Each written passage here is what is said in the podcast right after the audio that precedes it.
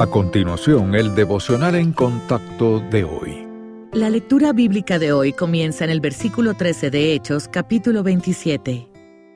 Y soplando una brisa del sur, pareciéndoles que ya tenían lo que deseaban, levaron anclas e iban costeando Creta. Pero no mucho después dio contra la nave un viento huracanado llamado Euroclidón, y siendo arrebatada la nave, y no pudiendo poner proa al viento, nos abandonamos a él y nos dejamos llevar. Y habiendo corrido a sotavento de una pequeña isla llamada Clauda, con dificultad pudimos recoger el esquife, y una vez subido a bordo, usaron de refuerzos para ceñir la nave, y teniendo temor de dar en la sirte, arriaron las velas y quedaron a la deriva. Pero siendo combatidos por una furiosa tempestad, al siguiente día empezaron a alijar, y al tercer día con nuestras propias manos arrojamos los aparejos de la nave, y no apareciendo ni sol ni estrellas por muchos días, y acosados por una tempestad no pequeña, ya habíamos perdido toda esperanza de salvarnos. Entonces Pablo, como hacía ya mucho que no comía, puesto en pie en medio de ellos, dijo, Habría sido por cierto conveniente, oh varones, haberme oído y no zarpar de Creta tan solo para recibir este perjuicio y pérdida. Pero ahora os exhorto a tener buen ánimo,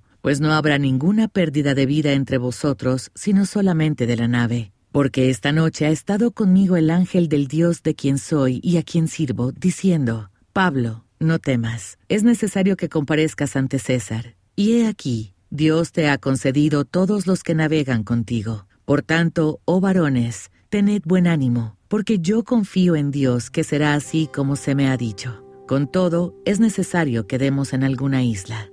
La vida no siempre cumple nuestras expectativas. Incluso cuando nuestros planes están de acuerdo con la voluntad de Dios, podemos, sin embargo, enfrentar dificultades. Recuerdo una época de mi vida en la que me sentía solo y abandonado por el Señor. Mi mente decía que Dios estaba conmigo, pero mis sentimientos decían que no. Para contrarrestar esas emociones tuve que orar y enfocar mi mente en las sagradas escrituras. En el pasaje hoy el tiempo amenazaba el viaje de Pablo a Roma. Aunque el Señor estaba claramente dirigiendo su camino, se levantó una violenta tormenta en el mar. Los marineros se esforzaron por salvar el barco, pero poco a poco fueron perdiendo la esperanza de salvarse. El único que perseveró en la esperanza fue Pablo y animó a la tripulación con su confianza en Dios. La frustración por los obstáculos puede llevar al desánimo. Muchas veces no podemos cambiar lo que ha sucedido, ya sea la pérdida de un trabajo, la muerte de un ser querido o un diagnóstico de salud devastador. Las circunstancias sobre las que no tenemos control suelen ser las que nos hacen tropezar. En tiempos de desánimo usted tiene una opción. Se enfocará en sus circunstancias o fijará su mirada en Dios y su palabra.